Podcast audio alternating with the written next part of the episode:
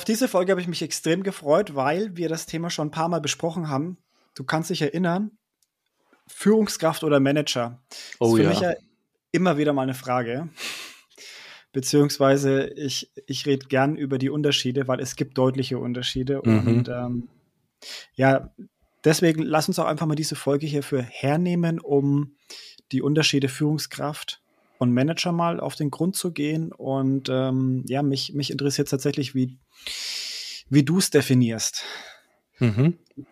Also Manager ist für mich prinzipiell erstmal irgendwas Verwaltendes. Ja, ich glaube, wenn man einen Übersetzer bemüht, steht beim Manager auch ein Stück weit Unternehmensführung mit drin. Mhm. Äh, ich, ich verbinde, wie gesagt, mit Manager wirklich irgendwie eine Verwaltungstätigkeit, jetzt nicht so den Sachbearbeiterverwaltung, ne, sondern eher Ja. wirklich so den, den ähm, ja, Chef eines verwaltenden, einer verwaltenden Abteilung. Ähm, Führungskraft ist für mich der Impulsgeber. Ganz klassisch. Also derjenige, der Impulse Mhm. gibt oder die Impulse gibt und die dir auch den Blick über den Tellerrand hinaus gibt, den große Ganze verknüpft Ja. und ähm, dich halt ein Stück weit zur Selbstführung animiert. Das ist für mich eine Führungskraft. Das ist eine gute Definition und da stimme ich auch zu. Warum finde ich diese Fragestellung immer interessant? Ich habe es ja in meiner Arbeit ähm, häufig mit Managern mal zu tun. Mhm. Und da ist mir sehr, sehr stark aufgefallen, dass wir vor, ah, das waren so zehn Jahre ist es her, da war auf jeden Fall sehr wichtig, dass auf der Visitenkarte ein Manager-Titel ist. Ja, ja. Und, und du kannst dich auch noch erinnern, äh, die Gesellschaft hat sich lustig gemacht, dass es auch den, den Hausmeister plötzlich als Manager gab. Mhm. Facility Manager. Genau. Und dementsprechend hat sich das jetzt in den letzten Jahren aber immer mehr zu dem Thema Führungskraft hin entwickelt. Und die Leute haben angefangen, beides als Synonym zu verwenden. Mhm. Und ich saß dann vor Managern, die behaupteten, sie sind Manager und Führungskraft oder sie sind nur Führungskräfte. Und es war dann so ein kleiner Konflikt in der Definitionssache. Und deswegen ist mir das immer sehr wichtig, mit den Leuten darüber zu sprechen, okay, wie definierst du deine Position, deine Stelle? Äh, definierst du dich als Manager, definierst du dich als Führungskraft? Wir haben Manager auf den Visitenkarten stehen. Ja. Ich glaube, genau aus dem Grund, den du schon gesagt hast, das sind diese Positionen. Du magst etwas, du bist eine, hast eine verwaltende Stelle. Mhm. Du musst dich um die Prozesse kümmern, um den Alltag, um das Team. Und du bist ja der Unterstützer im Alltag und du befähigst dein Team, jeden Tag das Beste zu geben. Darüber hinaus kommt dann der, die Führungskraft, die das große Ganze dann aber sieht und ja viel, viel tiefer reingehen kann in die Entwicklung der einzelnen Teammitglieder und sie Mhm. mitnimmt, ich sage jetzt mal, mit in die Unternehmensvision mitnimmt, die Unternehmensziele mitnimmt und den Motivationsfaktor auch mit reinbringt, den Mhm. individuellen Motivationsfaktor. Mhm. Ja. Ja. Schön, schön beschrieben. Den Bogen spannt vielleicht auch ein Stück weit. Mhm. Ähm, ja. Ja, und dann gibt es für mich auch noch die, die Frage, gibt es beides gleichzeitig oder ähm, kann man nur eines von beiden haben? Also das werde ich auch immer wieder, die Frage kommt immer wieder in, Mhm. in Workshops oder Seminaren. Mhm. Gibt es denn Manager ohne Führungstätigkeit und umgekehrt? Und ich glaube, da sollten wir mal reingehen, wenn man darüber nachdenkt, was ist denn ein Manager ohne Führungstätigkeit oder Manager, der nicht auch gleichzeitig Führungskraft ist? Gibt es denn sowas? Hast du das schon erlebt bei dir? Wie siehst du es? Ja, jein. Also es ist, finde ich, ganz schwierig, weil, wie du es eingangs schon gesagt hast, das wird oft synonym verwendet und ich glaube, die Reise zu der rauskristallisierten Definition, was was ist, ist noch nicht abgeschlossen. Also in vielen Mhm. Unternehmen wird es noch synonym verwendet, in vielen Unternehmen ist der Manager die Führungskraft. Ähm, aber eine Führungskraft besitzt ja faktisch Führungsqualitäten, die ein Manager ähm, nicht zwingend haben muss. Also da vielleicht Ja. die Antwort auf deine Frage, nein, ein Manager äh, ohne Führungsarbeit oder Führungsqualitäten, den gibt's ganz bestimmt. Das ist halt dann der, der sachlich-fachliche Vorgesetzte von jemandem, der in äh, wirklich solchen Fragen dann auch Rede und Antwort stehen kann, aber halt ähm, seine Arbeit nicht in den gesamtunternehmerischen Kontext einbetten kann. Also ich möchte jetzt Mhm. auch niemandem zu nahe treten, der so eine Tätigkeit ausführt. Das ist maximal wichtig und total relevant. Ähm, nur diese Führungsqualitäten oder die Führungsarbeit, die ja ein Stück weit aus diesen Führungsqualitäten resultiert, ja. die führen halt viele noch genannte Manager in der Regel selten aus. Meine Erfahrung. Stimme ich dir vollkommen zu und ich finde die Abgrenzung sehr, sehr schön von Manager und Führungstätigkeit. Ähm, ich sehe es genauso wie du. Du kannst Manager sein, ohne aktive Führungsaufgaben auszuführen. Mhm. Mhm. Dann bist du halt einfach jemand, der quasi sein Team nach wie vor oder die Arbeiten einfach nur abarbeitet, leistet, aber nicht mhm. wirklich weiterentwickelt im Sinne von äh, das Unternehmen weiterbringt oder mhm. eben auch die Personen. Absolut. Mhm. Und das gibt's auch äh, auf allen Ebenen, weil manche Leute meinen, okay, das sind dann wahrscheinlich eher so die, die, ich sage jetzt mal die unteren Führungsebenen, die nicht so viel mhm. Erfahrung haben, nicht so viel ja. Verantwortung tragen. Ähm, ich habe die Erfahrung gemacht, dass sehr viele Menschen sich auch über höhere Führungskräfte beschweren, die, die plötzlich aufgehört haben mit Führungstätigkeiten, weil sie sich bloß noch auf ihre Manager mhm. ähm, Funktion konzentriert haben, weil sie wahrscheinlich auch sehr viel Stress hatten. Also es ist nicht, nicht ja. abhängig von der, von, von der Hierarchie. Ne? Absolut. Und ich glaube, hier ist so vielleicht der Blick auch ein bisschen auf operatives Geschäft Tagesgeschäft und ein ja. Stück weit auch strategisches ähm, Doing äh, ja. zu richten. Ähm, man könnte vielleicht sagen, ein Manager ist tendenziell eher im operativen Zuhause. Ja, der ist im Tagesgeschäft mhm. verortet. Absolut. Und der, der, die Führungskraft ist ja qua ihres Amtes auch ein Stück weit als, als Brückenbauer, als über den Tellerrand hinausschauer, als Bogenspanner eher im strategischen Zuhause. Ja. Also ich glaube, das kann man schon ein Stück weit auch so mit rausziehen. Das sollte man auch so betrachten. Gebe ich ja. dir vollkommen recht. Ja, finde ich gut. Gefällt mir gut. Was, was, das, das Beispiel hast du ganz oft gebracht und das möchte ich jetzt auch hier nochmal mit reinnehmen. Ähm, mhm. Der, der beste Autoverkäufer in einem Autohaus.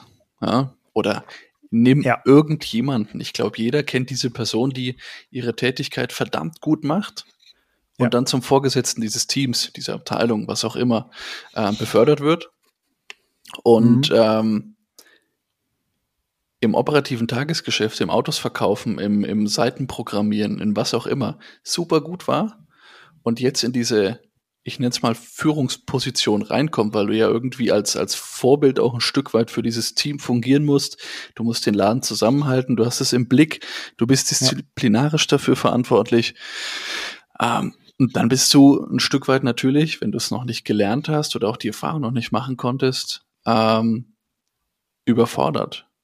Oder einfach wirklich schier ja, vor einer Wand, weil du dir denkst, okay, jetzt muss ich das Tagesgeschäft bewältigen habe ja aber auch noch diese ganzen anderen Aufgaben. Und da mhm. seien jetzt wirklich nur mal rausgegriffen aus dem großen Topf disziplinarische Aufgaben. Der Vorgesetzte, der disziplinarische erste Vorgesetzte. Ähm, dann aber auch irgendwie ja fachlich, sachlich Vorgesetzter. Äh, Alex, wie sollen wir das und das jetzt machen? Hast du hier eine Entscheidung ja. für mich? Und so weiter und so fort. Also allein diese beiden Griffe in den großen Topf, da, das allein schon hinzubekommen, den Spagat zu meistern. Das ist schon schwierig. Und absolut. Ja. Dann gegebenenfalls noch diesen Blick weiter raus, diese Metaebene mit einzubegreifen. Mhm. Puh. ja, das, das Beispiel kennt, glaube ich, jeder, ne, von dem Verkäufer. Mhm. mhm. Ist einfach ein Klassiker. Ich, ich weiß gar nicht, wie viele Jahre es schon auf Seminaren und Workshops gebracht wird, aber ich bringe es mhm. immer gerne. Und vor allem bringe ich es ähm, wenn ich mit Nachwuchsführungskräften unterwegs bin, gern. Mhm.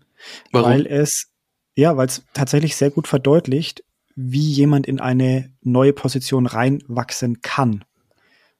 Also du hast gerade ja. was Interessantes, ja. Interessantes nochmal erläutert.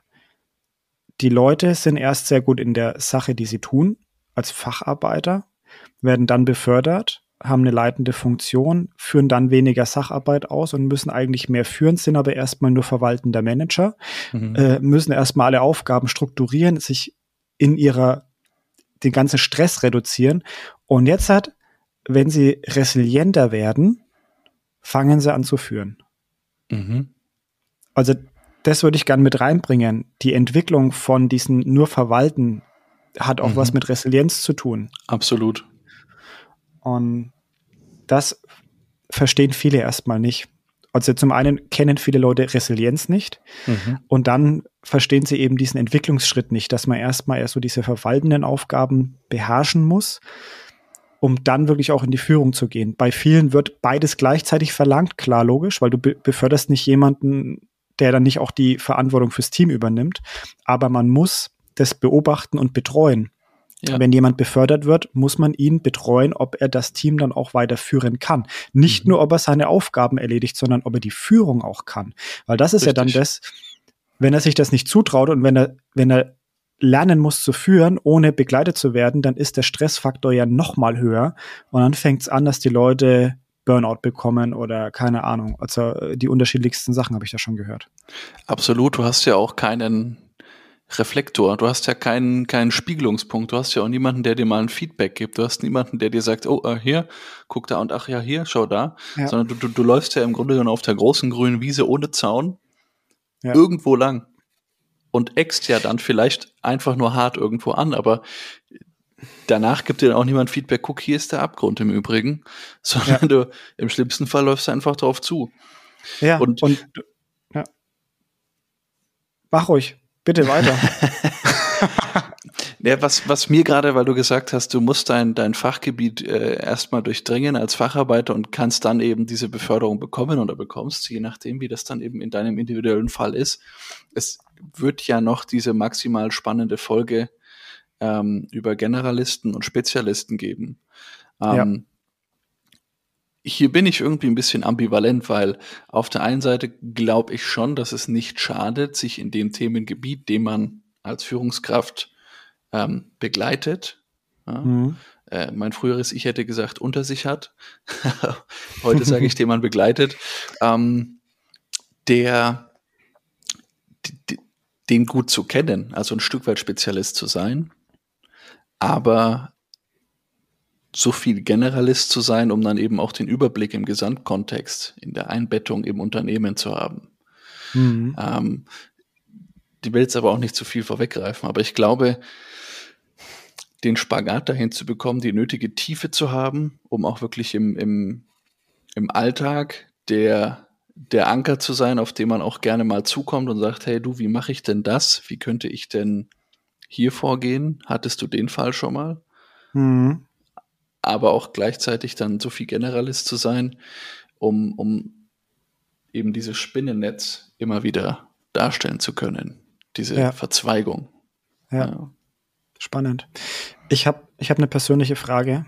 Gerne. Bist du lieber Führungskraft oder Manager?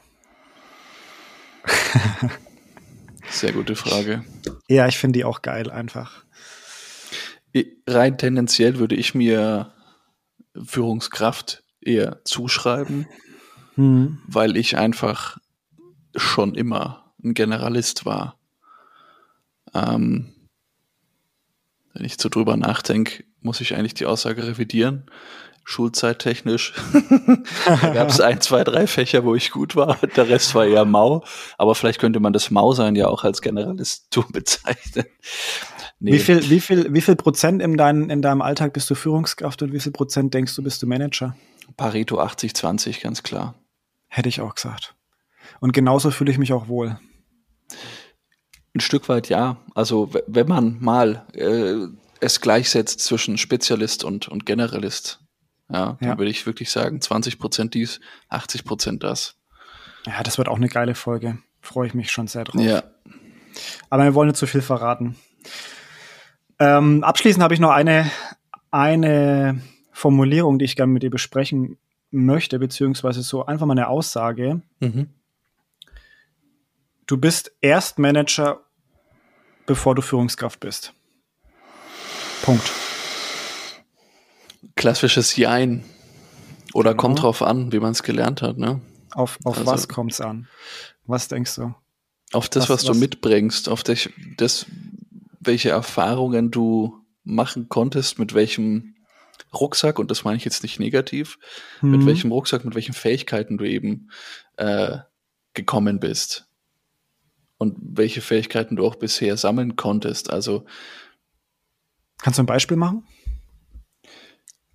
Ne, es gibt ja diese, diese maximal empathischen Typen, ob jetzt Männlein, Weiblein, divers, ähm, die einfach wirklich den Bogen spannen können und alle Leute sofort zack mitnehmen. Ja, die sind Char maximal Charisma.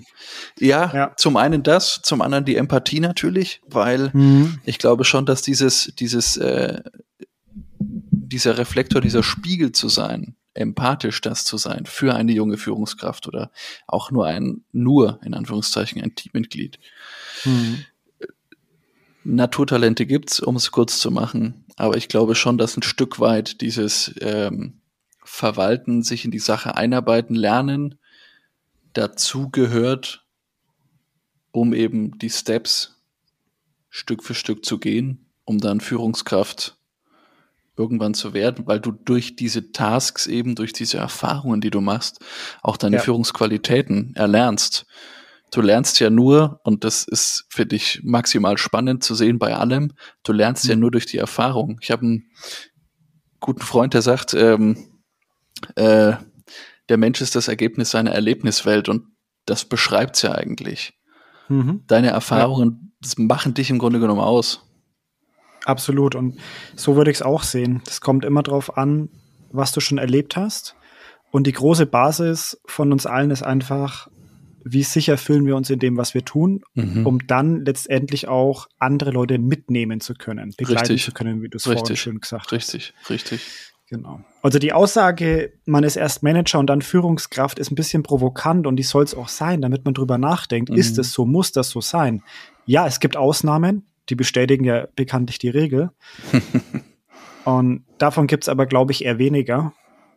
In der Regel beginnen wir erstmal bei diesem fachlichen, uns wohlfühlen. Dann wird es uns vielleicht langweilig, weil wir sagen, ey, das habe ich schon x tausendmal gemacht. Ich habe meine 10.000 Stunden hinter mir. Mhm. Ähm, dann fange ich an, Leute einzuarbeiten. Dann fange ich an, vielleicht kleine Projekte zu übernehmen. Dann fange ich an, eine Leitungsfunktion zu übernehmen. Und dann wachse ich so rein in diese Führungsthematik. Richtig. Ja. Über kleine Projekte, kleine Schritte, kleine Teilchen, richtig, ja. ja. Spannend, spannend, absolut. Schöne Folge, gefällt mir sehr gut. Wie sieht's denn bei unseren Hörern da draußen aus? Wollen wir mal eine Umfrage starten, ob sie lieber Führungskraft oder Manager sind? Ja, ich denke, das ist, ist spannend. Okay, dann schickt uns doch einfach mal äh, einen Kommentar unter die Folge oder schreibt uns mal in, in Instagram an, LinkedIn, wie auch immer. Ihr findet in den Show Notes alle äh, Links, wie ihr uns kontaktieren könnt. Uns wird wirklich mal interessieren, was ihr von Manager oder Führungskräften haltet, was ihr von der Definition haltet. Ihr könnt ja die Folge nochmal anhören. Ähm, und natürlich, ob ihr lieber Führungskraft oder Manager seid. Oder vielleicht ist für euch auch das ein und dasselbe. Das kann auch sein.